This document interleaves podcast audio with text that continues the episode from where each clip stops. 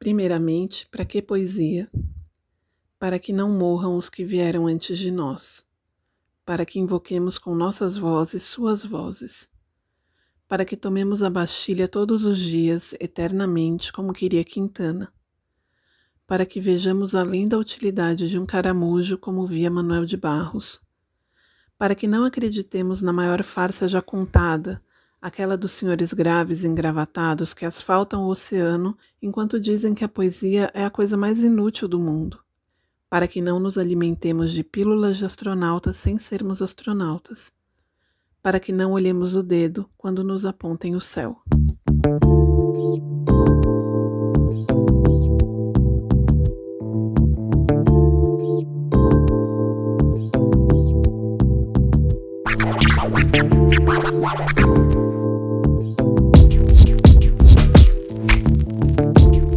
Bem-vindos a mais um Rede Poderosa de Intrigas. Esse é nosso episódio especialíssimo, não só o nosso quinquagésimo episódio, mas também um pouquinho especial.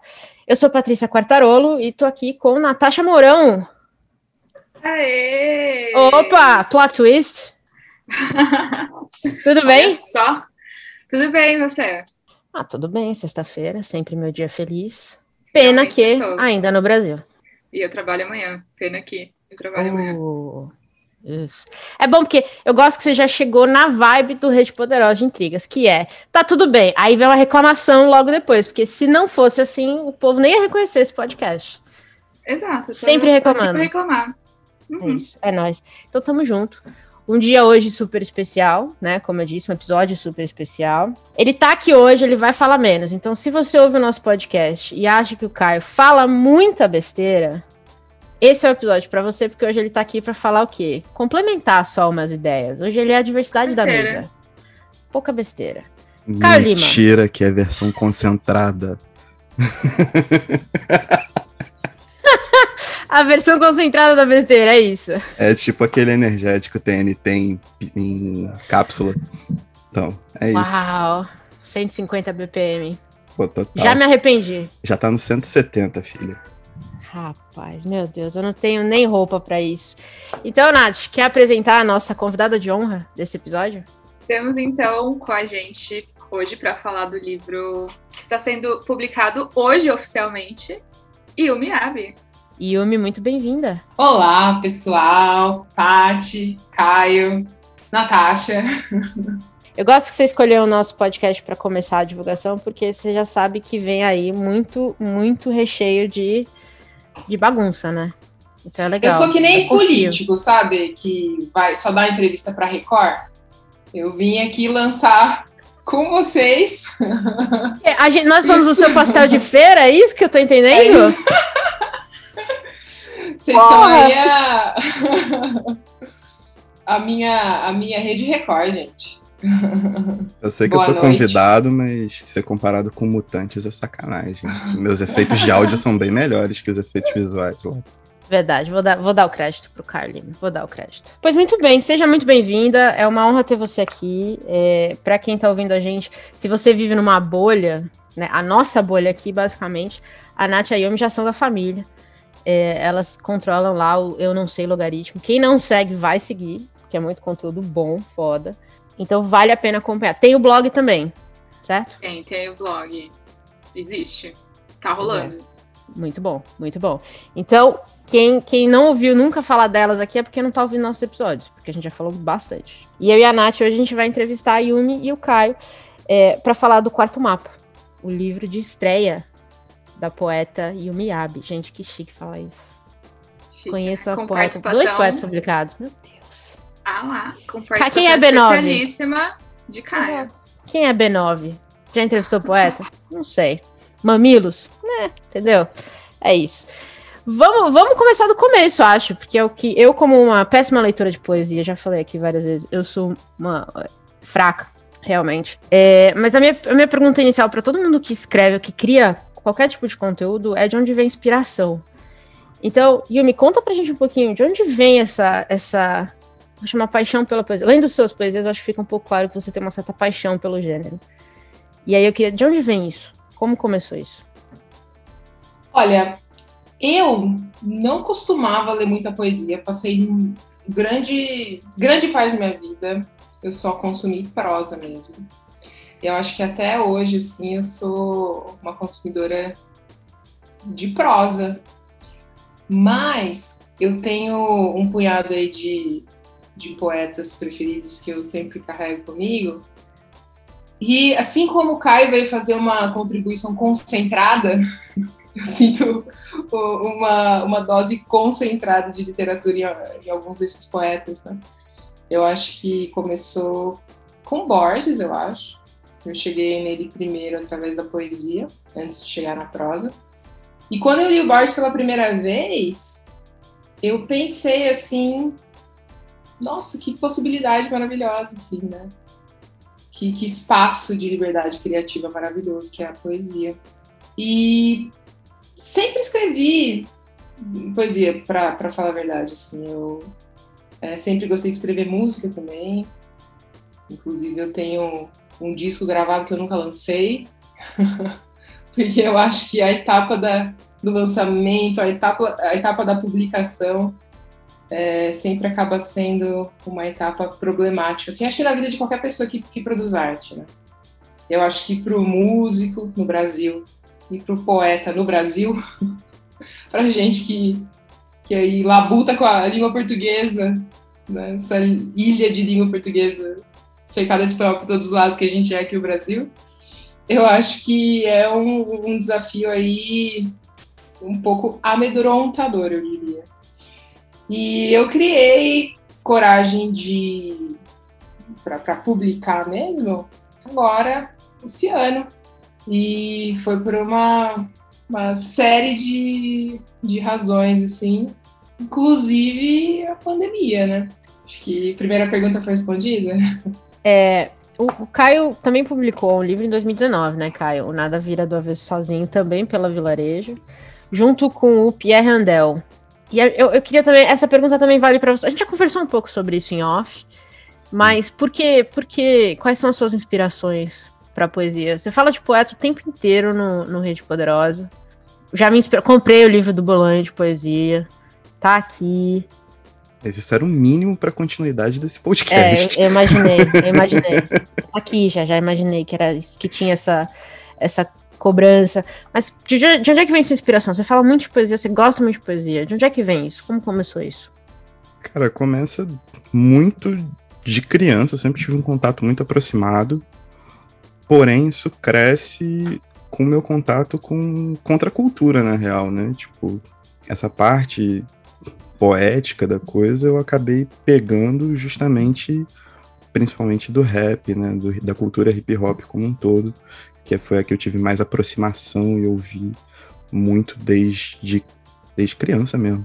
E a partir dali eu comecei a puxar as referências e fui me apaixonando pela, pela arte poética como um todo, né? E, e o trabalho com a linguagem, a forma como a poesia não tem forma e ao mesmo tempo pode ser uma grande brincadeira e você pode brincar com coisa séria e fala sério brincando, sacou? E, enfim, eu acho que essa coisa livre eu, talvez seja substancialmente a coisa mais livre que eu já tenho experimentado, inclusive, tipo, de você poder ter liberdade criativa plena sobre aquilo que você está fazendo, mesmo quando você está fazendo algo mais formal, mais sério, né, que é publicar um livro. Eu acho que é isso que me deixa tão próximo da, da poesia e me faz conversar tanto sobre ela, mesmo sem entender muita coisa. E eu me vi você balançando a cabeça, você concorda, então? Tem um, tem um tom de liberdade. Sim, eu adorei isso que o Caio falou. Eu acho que realmente essa liberdade que a gente tem no, nesse espaço de criação que é a poesia é uma coisa que é difícil de, de encontrar em qualquer outra eh, qualquer outra forma né, de, de, de produção artística assim. seja na música é, que, que inevitavelmente vai obedecer aí a uma, uma certa matemática da música né? A poesia me parece que me, me fornece essa, essa espécie de liberdade, mesmo quando, é, como o Caio falou, a gente vai, vai fazer uma coisa mais formal, assim, mesmo quando a gente estabelece algumas regras. Né? Vou trabalhar com 10 sílabas, né? Mesmo quando a gente estabelece algumas regras para alguns poemas, ainda assim, você seguindo as regras do jogo vira uma brincadeira. Que, na verdade, você define as regras, né? Então a liberdade continua aí, né? Muito bom. Vocês dois, né? Estavam falando de liberdade de criação. Como que é o processo, assim? Como você sente e fala, vou escrever uma poesia. Tem alguma regra ou depende do dia, depende do poema? Tem que sentar, chamar as musas, tomar dois copos de uísque, dar três pulinhos em volta da mesa. É, eu não sei como funciona para o Caio, mas para mim eu tenho sempre um bloquinho de anotações e de vez em quando vem uma ideia assim que eu vou anotar duas linhas e depois eu acabo trabalhando, buscando algumas referências e, e vou aumentando aquela ideia no decorrer de alguns dias assim. A maior parte do tempo é assim que funciona. De vez em quando vem um negócio mais inteiro assim e ele, ele vem já um pouco mais acabado.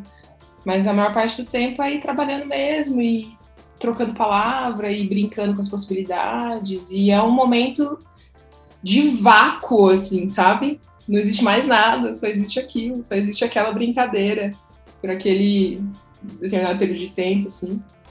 E eu acho que isso é, é fascinante. E você, Caio? Cara, eu não sou exemplo de processo criativo para ninguém, na real, porque é completamente caótico, na verdade. Tipo, como eu aprendi leio desde muito cedo, tenho uma boa base. Isso me foi passado desde criança pelos meus pais e tal. Mas eu aprendi a ler de verdade na rua, né? Com os, os movimentos de rua, saindo de casa. Então, eu meio que vou tendo ideias e vou acumulando coisas e meus rascunhos são completamente loucos.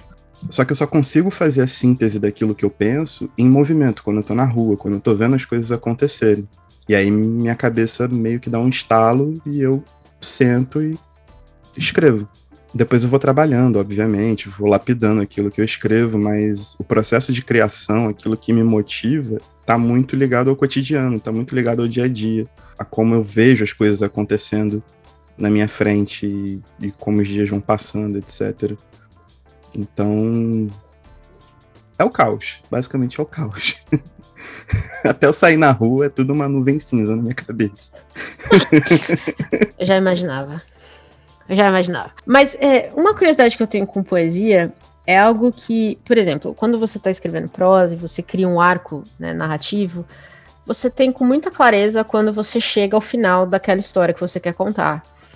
Mas um poema, eu não sei como isso funciona. Quando um poema tá pronto? Quando, como é que para vocês funciona? Quando você termina um poema, você fala assim, beleza, esse aqui, esse aqui é. Esse aqui tá pronto. Como é que funciona isso? Olha, Paty, pra falar a verdade, eu não sei até hoje se algum dos poemas tá pronto, assim, né? A real é que toda a questão da publicação, é, eu lembro muito do que o Boris falou em uma entrevista, né? Ele falou que ele publica para não passar a vida revendo rascunho, ele publica para se livrar daquele livro, né? Então eu acho que é mais ou menos isso. Chegou uma hora que eu já estava cansada de mexer naquele PDF, né? E eu falei, olha, eu vou publicar, porque daí pelo menos eu paro de mexer, tá pronto, é isso. E desde que eu publiquei, desde que saiu, que né, foi para gráfica, passou ali pelas mãos do, do Andel e do Catalano, ah, eu, eu dei por pronto, gente. Então Foi mais ou menos isso. É uma parada que Faz se você não solta, se você não solta, já era.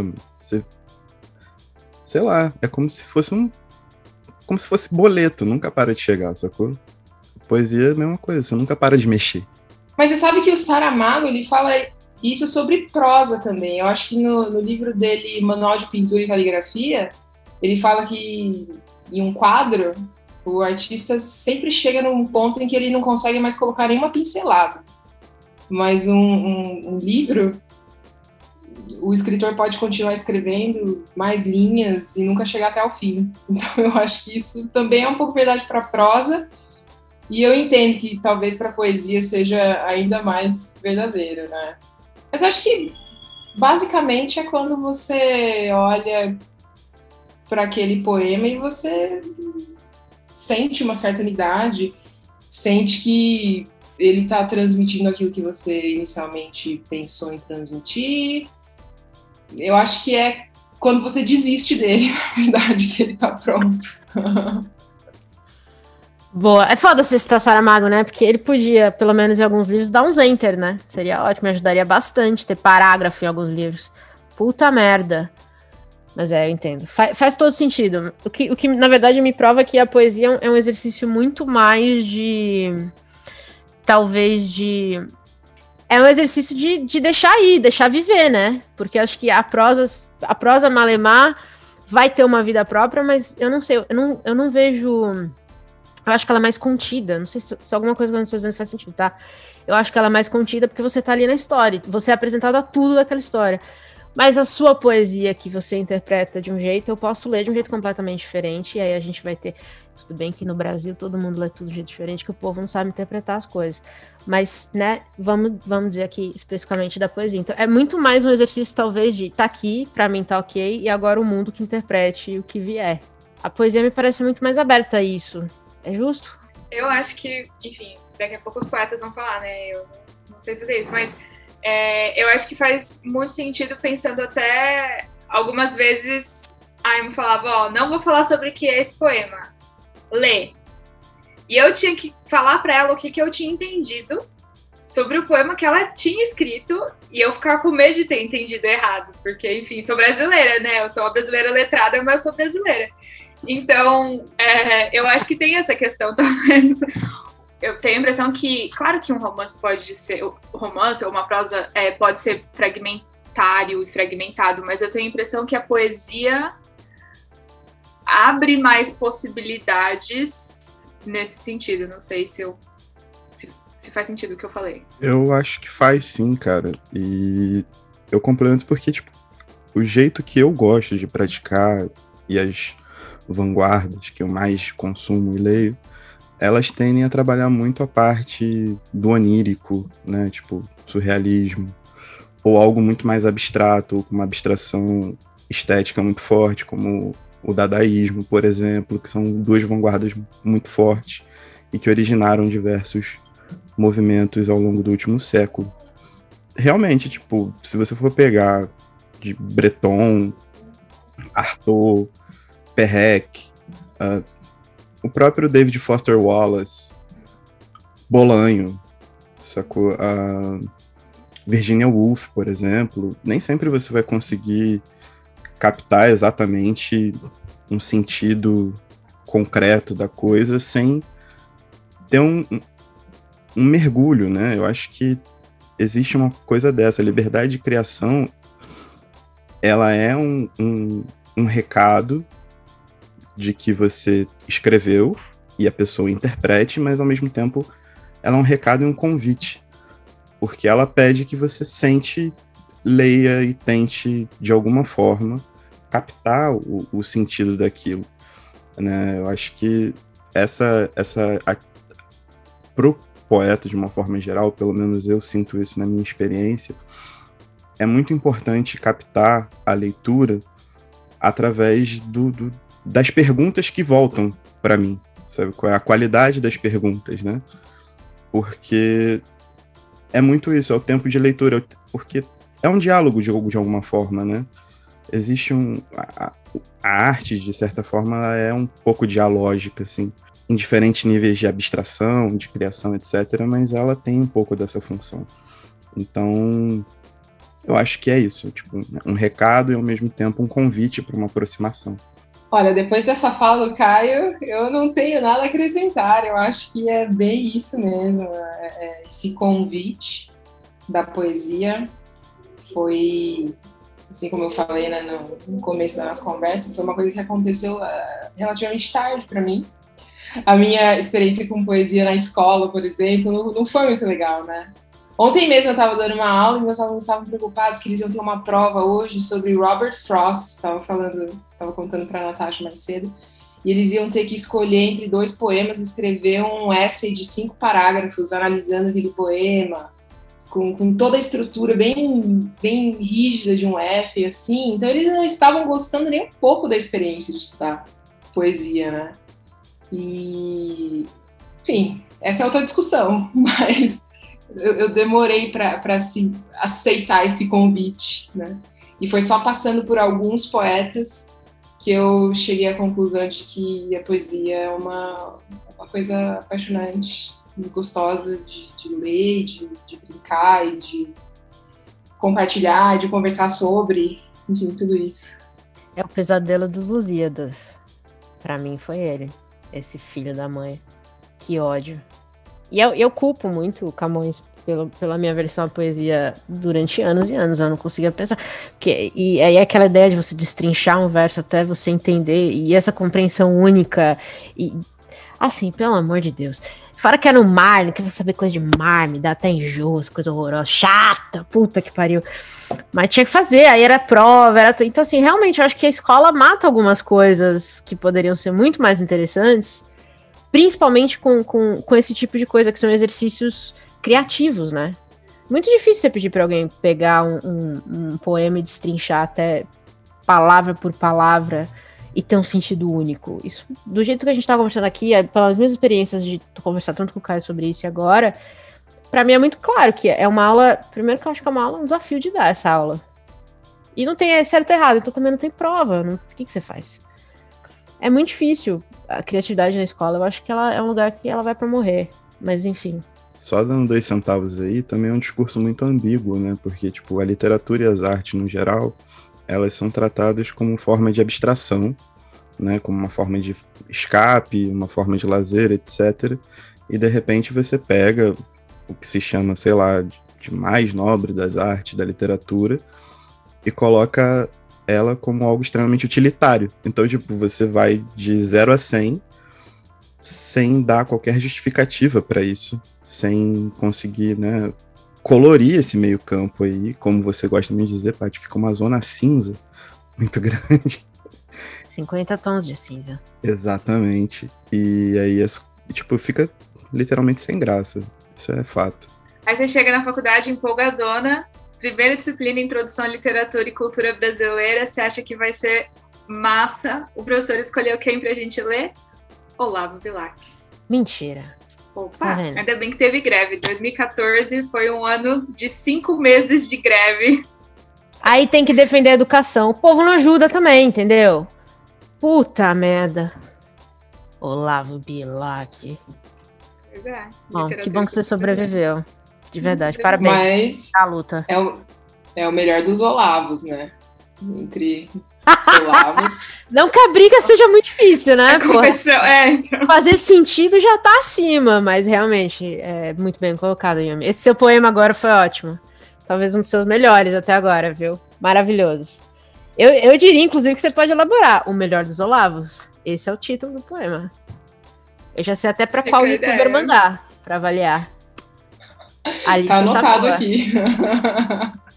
Quero nomes, bota nomes aí.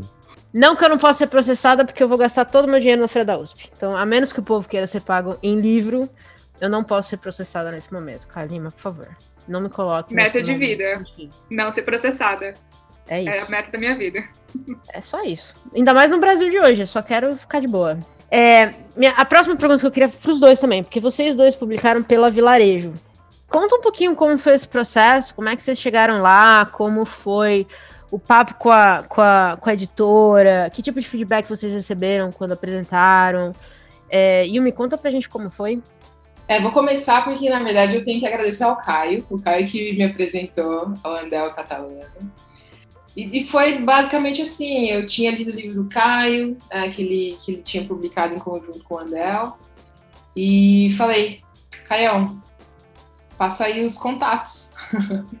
Daí o, o Caio me apresentou e, nossa, pessoal, show de bola. Foram super atenciosos, assim, me acompanharam passo a passo, assim, total cuidado, sabe?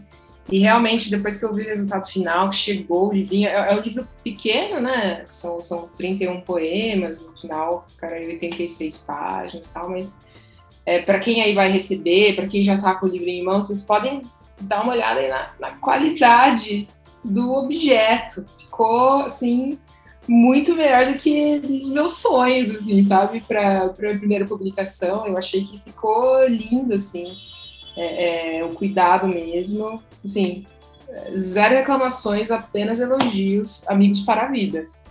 A capa não derrete na mão. Não suja. É, é sempre um plus a mais, né? É. pois é.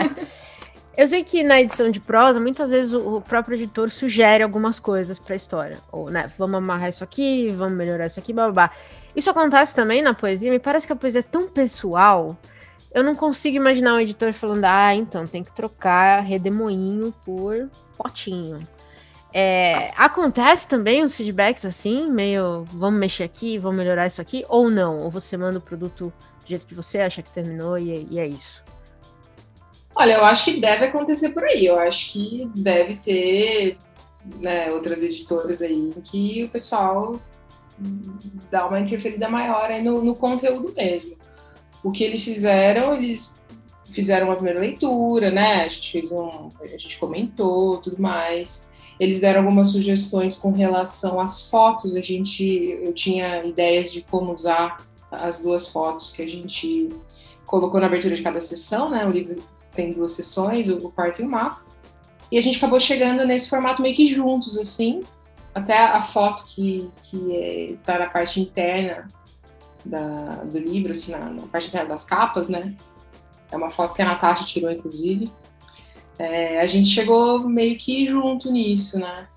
Mas eu, em nenhum momento eu, eu tive algum né, é, constrangimento com relação a, ao, que eu tinha como, como certo que eu queria publicar, né?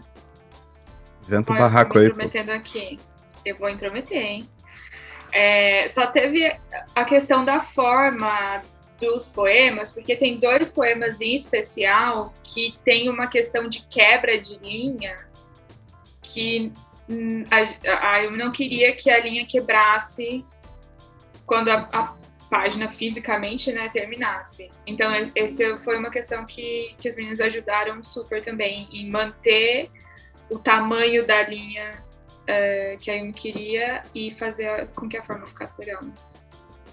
Sim, foi o catalano que chegou a essa solução. Ele falou: ah, vamos girar o poema.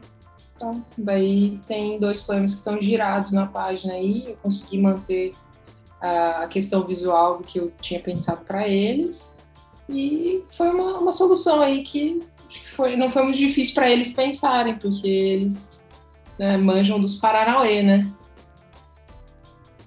Isso eu posso falar de cátedra porque eu conheço o, o Andel há 10 anos já. Na verdade, ele foi o primeiro cara que me deu espaço para escrever, quando eu nem sabia que escrevia, quando eu era apenas um, um rapaz perdido na faculdade entre cervejas e aulas. E ele é um cara muito compreensivo e crê num, num, tipo de literatura que eu acredito também, eu acho que a Yumi também acabou comprando ideia, eu acho que por isso fluiu tão bem, tão bem, né? Que é uma coisa mais, né, autoral, a gente vê muito livro mexido real, assim, tipo... Depois de uma experiência como leitor, sejamos sinceros, né? a gente sabe que tem muito livro que você bate o olho e vê que teve a mão muito forte de um editor. E isso, de certa forma, pode ser um, um vetor para um, um tipo de sucesso, um sucesso mercadológico, etc. Porém, a gente vê também um, uma replicação de, de similaridades no mercado, que é algo que, particularmente, eu não busco, acredito que aqui ninguém busque, como leitor ou como escritor, ou o que quer que seja. E ele compartilha muito disso, e a Vilarejo abre muito esse espaço. Então, o tratar com, com, com o Andel é muito fácil, porque ele conversa com a gente, tanto o Andel quanto o Catalano, eles conversam com a gente, eles têm essa preocupação de que a interferência deles seja algo sempre bastante propositivo, né? Eles são muito sensíveis na hora de tratar e, e isso torna o processo muito fluido. Tipo, é, é muito fácil você desenrolar com eles e sugerir, fazer correções, etc. Sensacional, tipo, a Vilarejo é formada por, por pessoas muito, muito, muito, muito fodas, assim. É, dá pra ver quando você trabalha com. Quando você pega um livro que você vê alguém que gosta de livros, de fazer livros e de ler livros, do objeto livro. Porque são coisas diferentes, né? A gente tem aquele tweet que tava brincando, mas é real. Comprar livros e ler livros são dois hobbies completamente diferentes. E, e o objeto livro e a leitura são duas coisas completamente diferentes. E, e quando você pega aquele objeto que é bem cuidado, sente que é de quem ama livro para quem ama livro tanto o objeto quanto a leitura. Eu não sei, eu tinha muito isso com a Kozak. É, algumas edições da Kozak para mim são obras de arte, até hoje. É, mas não vale 5 mil reais. Se você é das pessoas que está vendendo isso, você é um filho da puta. Mas é, é, bonito de ver, eu gosto de ver o povo investindo em coisas, sabe? Numa, tem arte que merece, cara. Tem arte que. Do mesmo jeito tem quadro que merece aquela, aquela moldura fina, bonita, chique, uma luzinha em cima o livro eu vejo da mesma forma, é uma arte que talvez mereça esse, esse cuidado, faz todo sentido. E estabelecer essa confiança eu imagino que também é crucial, né? Porque alguém vai mexer, alguém não tá mexendo só numa palavra, no caso, é a sua arte, né? É o que você falou. Aí eu me comentou, eu fico lá montando, troco as palavras, eu mexo, tal, tal, tal. E aí vem alguém e me soa estranho quanto à poesia. Quanto à prosa, eu, eu acho que fica muito mais tranquilo. Essa pessoa precisa morrer aqui, porque senão seu livro não tem graça nenhuma. Harry Potter. Tem que morrer meio mundo aqui, porque senão ninguém vai ler isso aqui. Agora, como é que você faz isso com a poesia? Me soa estranho. Então, é muito interessante saber que a vilarejo é, é aberto, assim. Bonito isso, de verdade. Eles só publicam poesia? Não, na real, eles publicam de tudo, assim. O Paulo é um cara que ele é linkado em vários assuntos. Ele é o principal autor da Vilarejo, né? um editor que se autopublica, que é uma meta de vida, inclusive. Essa ideia é maravilhosa. e ele tem um trabalho muito. A gente se conheceu por causa do Fluminense, o clube de futebol. Na época que eu estava na faculdade, eu fiz um projeto para o clube. Ele é um jornalista antigo que sempre teve muito envolvido com o clube. E eu comecei escrevendo no blog de futebol que existe até hoje, o Panorama. E aí fui conhecendo todo o trabalho editorial dele, até que um dia ele me chamou para fazer o Nada Vira do Avesso sozinho, que tá, inclusive, aí fazendo leve jabá também. Tá se tornando uma série anual, né? Foi em 2019, 2020 e agora no final de 2021 deve sair alguma coisa. Então, tipo, é um amigaço, assim, ele se torna. Ele é uma pessoa muito querida, de muito fácil tato, extremamente inteligente. Ele fez a biografia do Sergei, cara, pra você ter noção de como ele flutua, né? Tipo, figura lendária, o Sergei. Então, tipo, ele. Ele mete bronca aí, ele vai fazendo. Ser dono de editor é bom por isso. Você pode fazer duas coisas: publicar os seus próprios livros e dar soco na cara dos outros. Só vejo benefício. Real essa história aí. E não posso deixar de mencionar que a Vilarejo publica a maravilhosa Erika Takimoto. A Erika tem livro, o livro publicado com a Vilarejo. Eu sigo ela em todas as redes que existem. Ela me faz rir todos os dias, me faz passar nervoso também todos os dias, porque ela joga umas reais assim, mas ela é maravilhosa. Enfim, tá aí com, com o Andel também. Fazendo um poema. Convém que não denuncie o esforço, algo como um pardal, talvez até uma pantera. Convém que carregue uma iminência de não se sabe o que até o momento exato de saber. Convém que seja um decalque, de algo que se plasma em pleno pulo e que se vislumbrou por um segundo. Convém também certa mineração das palavras que se escondem na aluvião no fundo. Convém, é claro, que tenha alguma cor, alguma veemente cor, porém sussurro, e ressoe como um mi menor embaixo, vibrando aquela corda de pasmo de infância, dos primeiros deslumbramentos da infância. Muito dificilmente se trabalhará maravilhas de João Cabral, mas convém que se tente erigir um poeminha onde ele poderia habitar por um minuto ou dois. Poema de Yumi Yabe, no livro Quarto Mapa. Bom, e o livro né, saiu esse ano, mas já está pronto faz um tempinho, que tem todo o processo de gráfica, coisa e tal, e, no meio da pandemia, mas ele não foi pensado necessariamente na, na pandemia, mas eu acho que enfim, é inevitável. Tudo da nossa vida agora tem a ver com pandemia. Como é que isso se refletiu? Mudou alguma coisa? Você mudou algum poema? Você acrescentou algum poema? Tirou algum poema? É, alguns poemas foram escritos, nossa, anos atrás, assim. E ele ficou pronto, na verdade, em 2019, né? 2019 que ele já estava aí com essa é, é, configuração assim, de duas partes. Eu, eu tinha pensado já no, num nome que tivesse quarto, porque eu gosto bastante dessa palavra, né? É uma palavra que, que significa bastante coisa, significa um, um, número ordinal, significa um cômodo da casa, significa um, um formato de livro, significa bastante coisa. E a questão do mapa foi meio que se impondo aí. Em 2019 a gente viajou bastante, né? Eu e a Natasha, a gente foi para Brasília, para o Chile, para Colômbia, para os Estados Unidos. E, e acabou sendo até, assim, trágico, mas, mas engraçado a sequência né, de, de eventos aí. Daí a gente ia viajar de novo no começo de 2020. Na semana que a gente ia viajar, a gente ia para Nova York e desfecharam tudo. Nova York era o novo epicentro da epidemia e a gente cancelou viagem, tudo. E, e essa questão do mapa ficou meio que me chamando, assim, né? Então, eu tirei alguns poemas, assim, incluí outros poemas, muita coisa aconteceu, né, nesse, nesse ano e meio. E acabou virando uma coisa um pouco diferente do que, do que ia ser, mas eu acho que essencialmente ia ser isso mesmo, ia ser o quarto, ia ser o mapa, ia ser essa, essa ideia de, de oposição entre o dentro, fora, não necessariamente você está dentro, você está confinado, mas acabou virando isso também no meio da pandemia, né?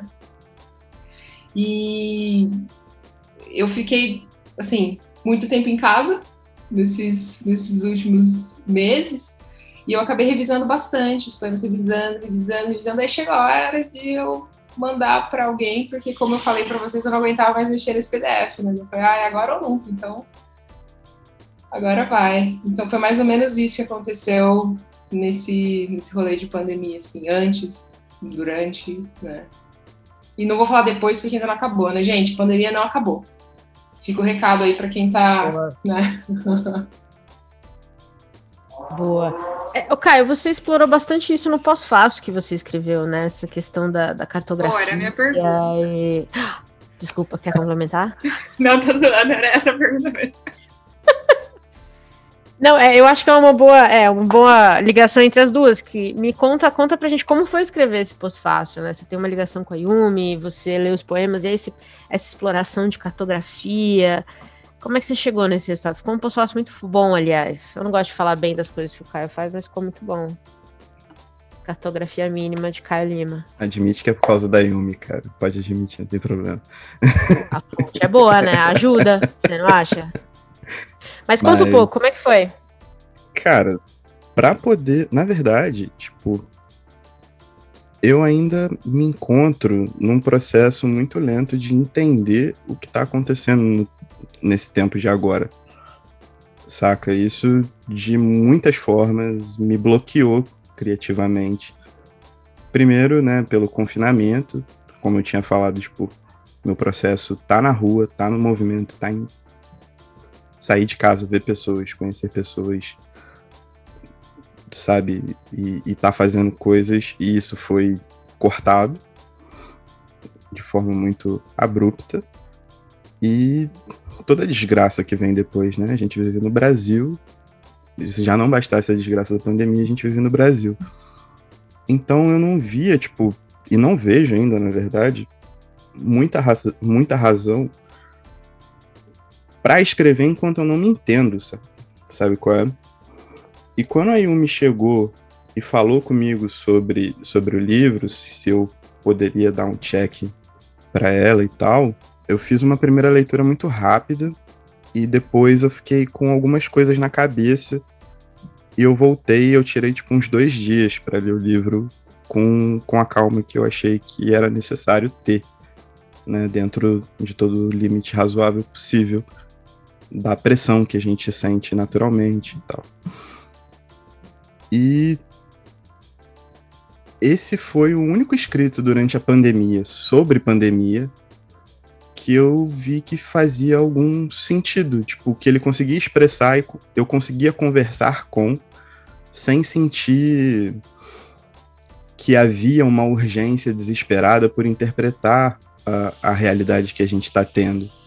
Né? Ele é um livro que ele é formado de nostalgia e de, e de certo ponto até de dúvida e dos sentimentos pequenos que, ele, que ela vai apontando ali. E é exatamente isso que eu que eu consigo sentir até agora, né? Muita dúvida, muita, muita, muita dúvida. Muita saudade de fazer muita coisa, inclusive de encontrar as pessoas, de poder conversar, sabe, é, trocar ideia. E o sentimento das pequenas coisas que a gente consegue trocar ou dar ou receber durante, durante esse tipo de coisa. Enfim, então, tipo, o escrito da Yumi, ele tem, ele teve a capacidade de trocar comigo uma experiência muito verdadeira desse momento de pandemia. Não que nossas experiências sejam exatamente semelhantes, mas eu consegui compreendê-la de forma a, a, a, a, fazer esse diálogo. E conhecendo a Yumi há muito tempo, de, de ter muita conversa e tal, eu também estava dentro das referências que ela usa. Conheço muitos dos gostos literários, musicais dela. Então acho que isso viabilizou essa, essa troca, essa conversa, e que foi o que viabilizou, né? Tipo, a minha boa vontade em fazer um pós-fácil, que eu estava extremamente inseguro para fazer, porque eu realmente estava, tipo, esse momento, até esse momento, né, desde março do, do ano passado, isso foi a única coisa que eu publiquei, sacou? De um cara que publicava meio que freneticamente. Então, ele, esse livro, como obra, me deixa muito feliz pela Yumi ter tido a coragem de lançar uma parada na pista. E eu sempre achei a Yumi muito talentosa desde sempre. E a gente já teve muitas ideias, tipo, juntos. Até podcast, né? tipo, anos atrás. Eu fico feliz pelo por isso ter se concretizado de uma maneira independente e, entre pessoas que se conheceram e, e, e conseguiram travar uma relação amistosa e leal, né, que é a relação com a Vilarejo, com a Andel, com o Catalano. A Natasha participou do processo, fazendo a capa, estando junto da Yumi nesse, nesse tempo todo, sendo provavelmente uma ouvinte fiel e ficando com ouvidos levemente quentes. E fiquei muito feliz de, de poder ter contribuído de alguma forma e ter é, conseguido expressar o diálogo que eu tive com o livro, porque é isso que eu sinto do pós-fácil. Tipo, eu me sinto realmente muito satisfeito. E a Paty tá aqui muito tempo comigo, sabe? Que eu me sinto raramente satisfeito com as coisas que eu faço. Mas com esse pós-fácil, eu consegui me sentir bastante satisfeito porque foi, foi parte de um processo que aconteceu de uma maneira muito, muito bacana. Eu não sou dado a, a palavra espontâneo, de certa forma, mas foi um, uma relação muito orgânica, construída na base de uma organicidade que, que aproxima, sabe? Dá um, um quentinho no coração nesses tempos meio caóticos que vivemos. Mas o que, que, você achou, Yumi, quando você leu o Pós-Fácil? É uma interpretação bem específica, né? O que o Caio comentou dos seus, dos seus poemas. Quando eu recebi o, o Pós-Fácil do Caio Li, eu falei para a Natasha, falei, amor, eu vou ter que escrever o livro inteiro de novo agora, porque o Pós-Fácil ficou melhor que o livro. vou ter que escrever um livro melhor agora. Mas eu adorei, eu fiquei, fiquei bem emocionada, assim, de. Ah, de. de pô, o Kai, mano, o Kai escreve muito, né? Enfim, foi, foi uma coisa assim, como ele falou. Foi uma coisa orgânica, foi uma coisa que foi acontecendo, foi. Tem algumas situações na vida em que a gente tem que ficar dando murro, né? Em ponta de faca, precisa ficar aplicando a maior quantidade de energia para o negócio sair. E dessa vez eu senti que não foi assim, eu senti que as coisas foram se encaixando, as coisas foram naturalmente, né, tomando aí os seus lugares.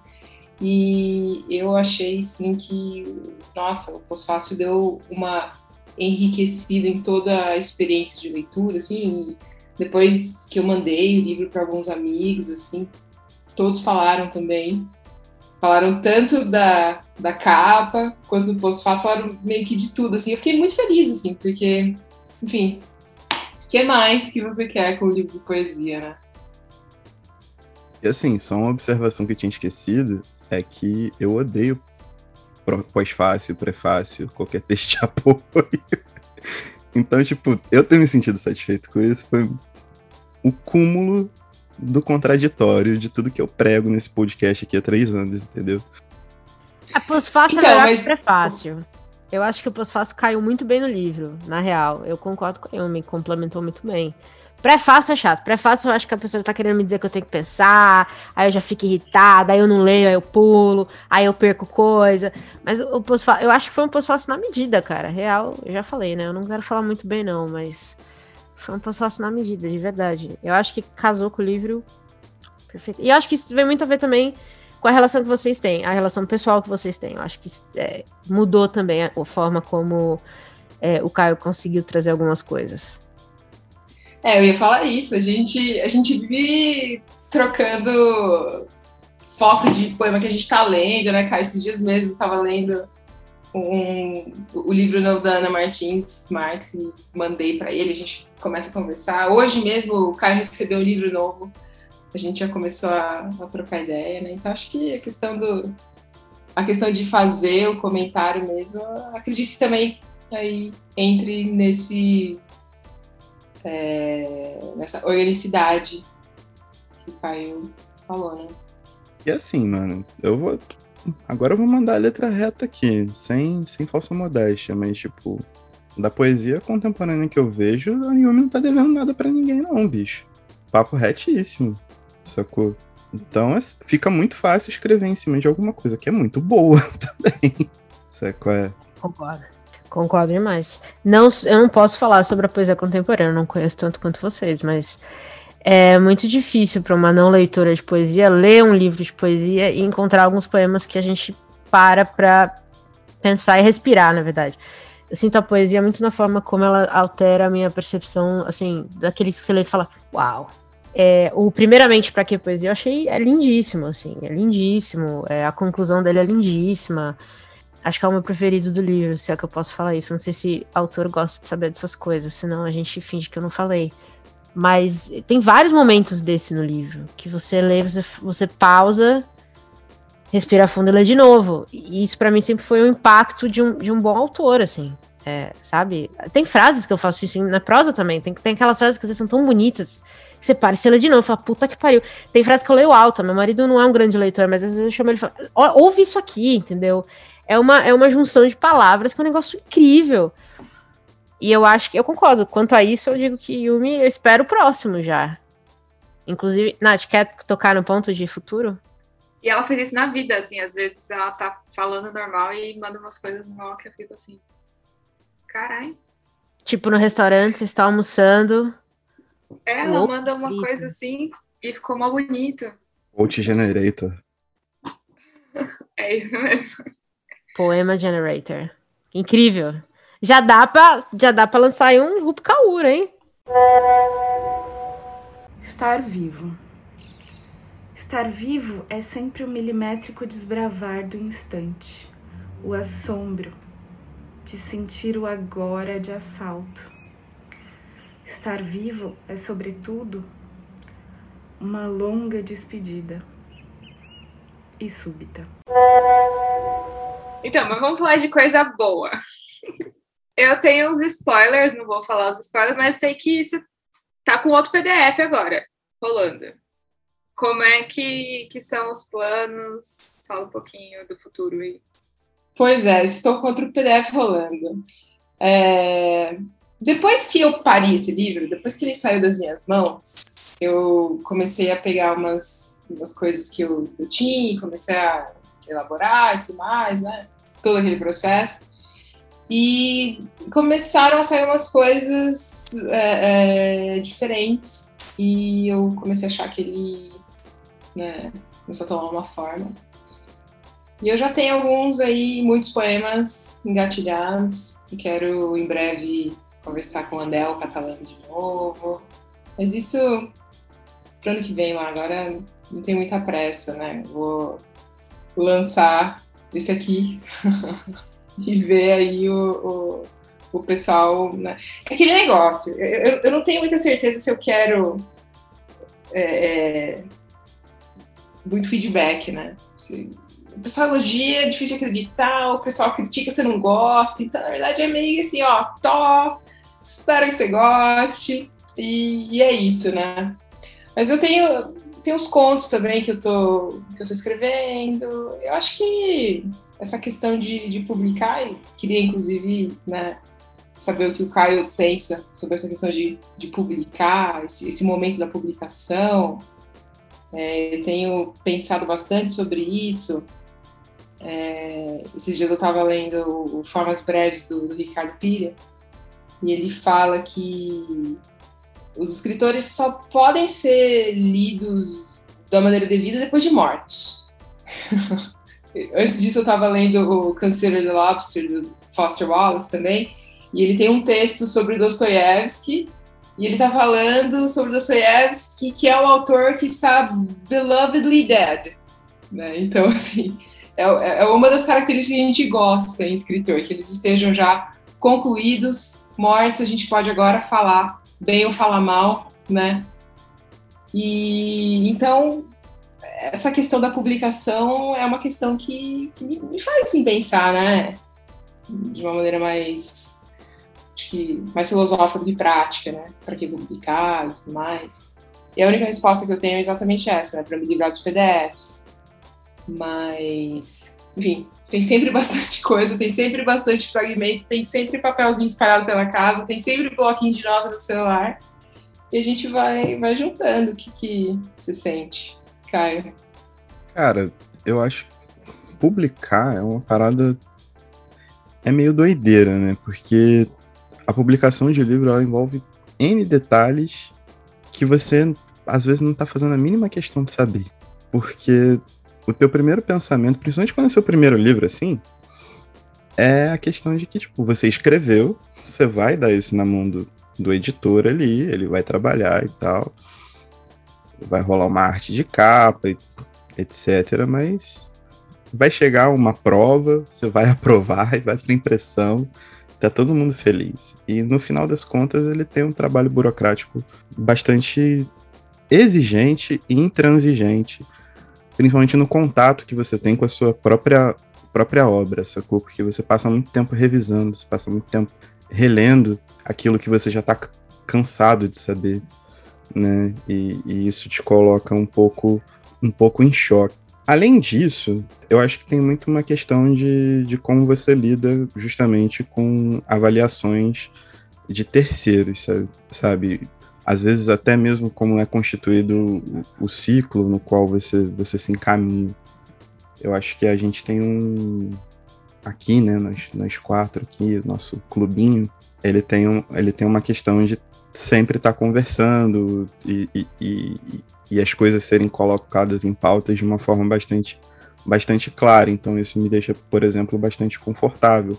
Com Andel a mesma coisa, tipo, as conversas são sempre pautadas de uma maneira muito muito aberta. E, porém, existem trabalhos e trabalhos, né, cara? E a gente começa a avaliar à medida que, que a gente vai escrevendo e vai achando que tem alguma coisa pronta ou não. E existe também a questão do mercado, por si só, que a gente já cansou de bater aqui sobre como é, né? Tipo, a gente sabe que poesia, por exemplo, não vende, né? Você não, não consegue se sustentar sendo um autor de poesia, a não ser que você uma Rupi da vida, que consiga estourar, né? Mas não é essencialmente aquilo que a gente faz, também não é exatamente aquilo que a gente gosta de consumir no dia a dia. Então acho que é muito, muito vai, acho que da liberdade que você sente com a sua própria, o seu próprio escrito e muito também da liberdade que você tem nos contatos que você faz até chegar no, no livro pronto, sabe? É até você receber em casa a caixa com os livros. Porque acaba sendo um processo de, de muita confiança pra gente que é independente, sabe? É? é, que não tem essa, essa intervenção de uma máquina de marketing, uma máquina editorial com editor, com, com uma casa, tipo uma casa, né? Tipo uma companhia das letras da vida, que está ali intervindo diretamente no seu trabalho. Para a gente acaba sendo uma relação de muita confiança. E aí, sobre modelos, sobre possibilidades, etc., eu acho que a melhor forma é você meio que deixar fluir, senão você realmente empaca. Eu, por exemplo, tô com um empacadaço aqui. Pra publicar, é isso? Pra publicar. Só que, tipo, é um livro também, são poesias, só que já tá na página 200 e vral. Tipo, poesia com 200 e vral não vende, tá ligado? Só que eu não quero me desfazer desse projeto. E aí, como é que eu faço? Sacou? Não largo osso. Por isso que eu falei que meu, meu objetivo de vida é ter uma editora para autopublicação. Nada mal. Mas tem outra coisa também de ser um autor vivo que eu tô pensando aqui enquanto vocês estão falando. Primeiro é ficar explicando seu próprio trabalho, que eu acho que deve ser um porre. O que, que você quis dizer? Por que, que você não usou vírgulas? O que, que você quis dizer quando você disse dedo? Então, Onde estava esse dedo? Aí também me soa como uma conversa de, de doido, cara. nesse e tem gente ponto, que faz umas perguntas tapadas. a Yumi já é uma pessoa mais educada do que eu. Não que seja muito difícil, né, cara? Eu ia falar assim, não sei não, viu? Não sei não. É que vocês não conhecem o, a Bruna, o alter ego da Yumi. Ela tem um alter ego raivoso chamado Bruna. Ah, gostei, gostei do nome, gostei de tudo. A gente entrevistar ela na próxima também. Quem sabe? Eu tive que adotar uma, tive que adotar uma outra identidade para reclamar aqui com o vizinho barulhento. Mas resolvi o problema, só queria dizer isso. Mas eu entendo o que vocês querem dizer. É, e eu acho que também as pessoas são um pouco mais sinceras com autores mortos, assim. de- de- Você não tem medo do autor vir no seu Instagram reclamar da sua resenha, manja? Ou um, um autor aí muito famoso que ganhou prêmios, que vai na DM das pessoas que tem crítica e fala, mas eu ganhei prêmios. É, Eu, eu entendo isso, porque hoje em dia a relação leitor-autor ela é muito diferente. De você poder literalmente ver em tempo real as pessoas não só lendo o seu livro, mas interpretando em tempo real, falando dele e te marcando. Olha aqui. É, me soa um negócio muito insano isso. Muito insano. E, e eu nem. E eu mal publico resenha, entendeu? Então, tipo, é, marcar, por exemplo, marcar autor pra mim numa resenha é uma, é uma loucura. Eu não quero que o autor leia a minha resenha. A minha resenha não é pra ele. Minha resenha não é pro autor do livro. Eu tô cagando o que ele acha do que eu achei do livro. E ele deveria estar cagando do que eu achei do livro. Sabe? Eu acho insano marcar autor em resenha de livro. Vou falar agora, porra, acabei com o Instagram. Mas assim, não faz sentido. Sabe? A sua resenha não é pro autor. E aí eu, eu duvido de quem escreveu a resenha e marcou o autor. Você tá querendo escrever? Você vai criticar mesmo? E marcar? Vem aqui ler as críticas que eu tenho? Não sei. Mas sou eu, né, gente? Um problema à parte, eu diria, do mundo moderno. Como destruir cinco anos de boa reputação no Instagram em uma frase. Se é muito ruim, eu nem falo, viu? Ah, nem gasto uma foto. Eu nem gosto de falar de livro, eu, também não. Eu nem gosto de escrever sobre livro, eu caguei. Gostou do livro? Não falei nada, então tá aí a sua resposta. Eu também Não, acho. cara, eu acho que, que existe também uma parada que o feedback, que o tipo de feedback que a gente recebe, né? Pode parecer até uma parada meio, meio coach da vida, assim. Mas não é que eu esteja falando de, de tipo, a crítica construtiva e a crítica destrutiva. Mas eu acho que existe um filtro natural. Um deles, pelo menos pra mim, é a confiança. De eu mostrar o trabalho, de eu conviver e tal, e estar perto. E o outro é, é tipo, uma questão de como essa bagagem está sendo colocada dentro desse, dessa crítica, saca? Hoje esse universo de, de rede social, de Instagram, ele é meio incontornável, mas como você mesmo disse, Paty, eu acho que é tipo, passar muito recibo. É, você chegar no. Você chegar no ponto de, sei lá, receber uma crítica ruim e fazer questão de responder pro Instagram, sabe, lá no DM e, e fazer a parada, tipo. Eu acho que isso é um- uma parte meio da insegurança que essa própria era digital gera. É, é também uma parte de desenvolvimento do seu próprio trabalho, sacou? Eu acho que se a parada tá ali, se você segura aquilo que você escreveu, né? Se sua caneta tá, tá tranquila, sua consciência tá tranquila, você bota a cabeça no, no travesseiro e dorme tranquilo com aquilo que tá escrito, também não é qualquer coisa marcada que vai fazer você ficar exultante demais com os elogios. E também não é qualquer crítica que vai te jogar lá no chão, essa coisa. Tem que ter.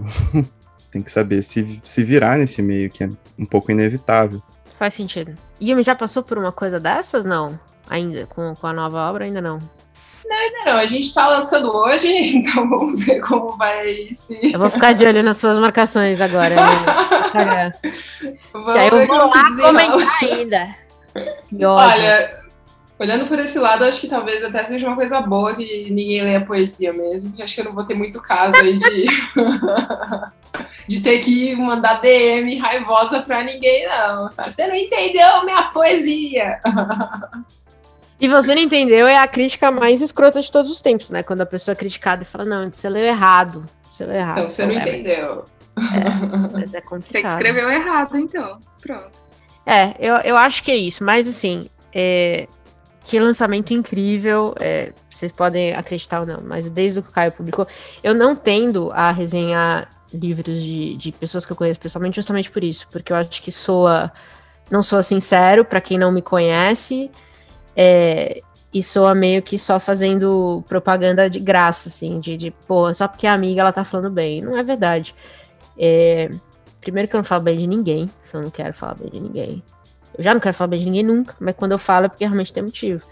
Mas eu acho que, pô, o livro é incrível. É incrível, é muito. E isso é de uma não leitora de poesia.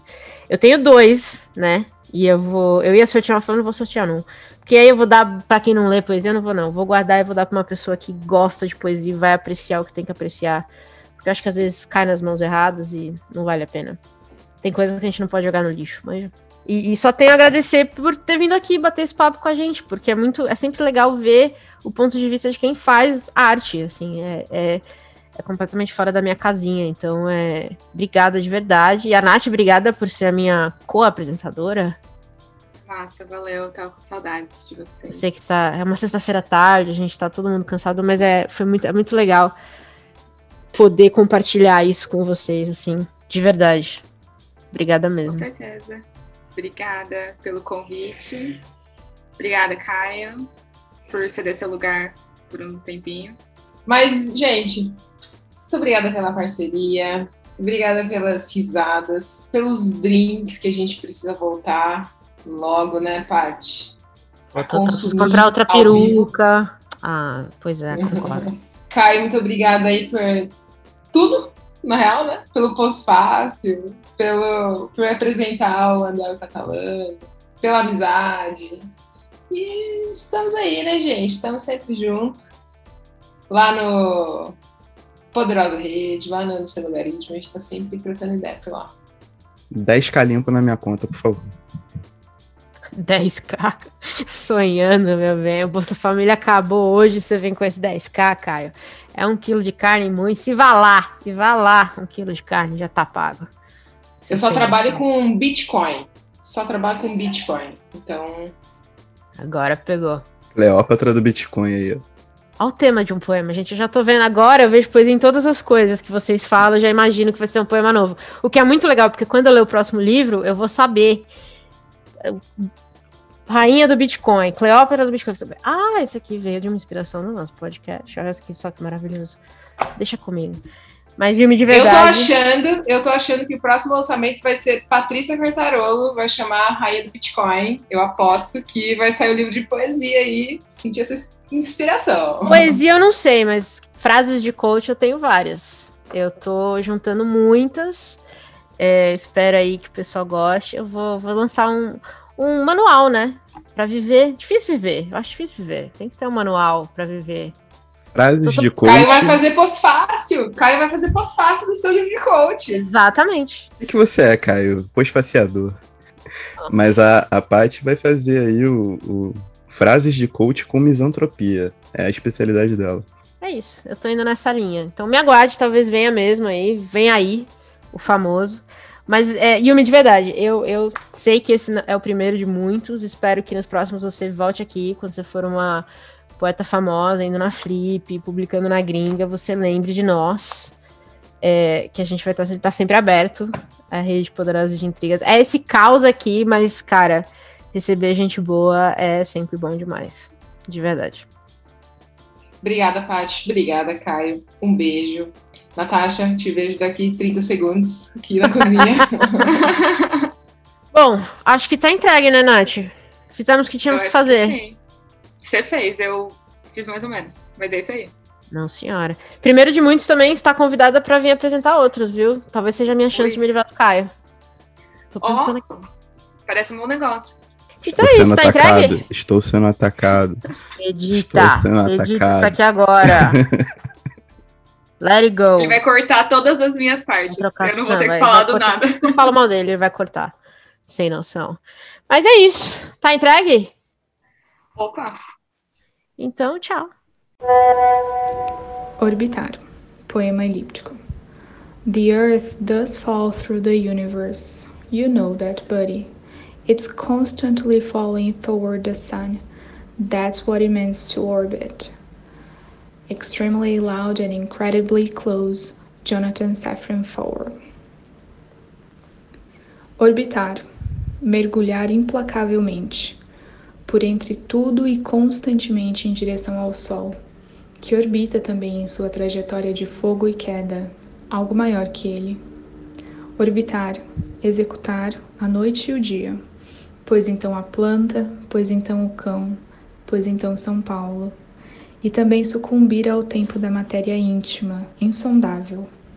Orbitar, dançar por onde nem o ar, distâncias impossíveis em milimétricos bilhões corridas.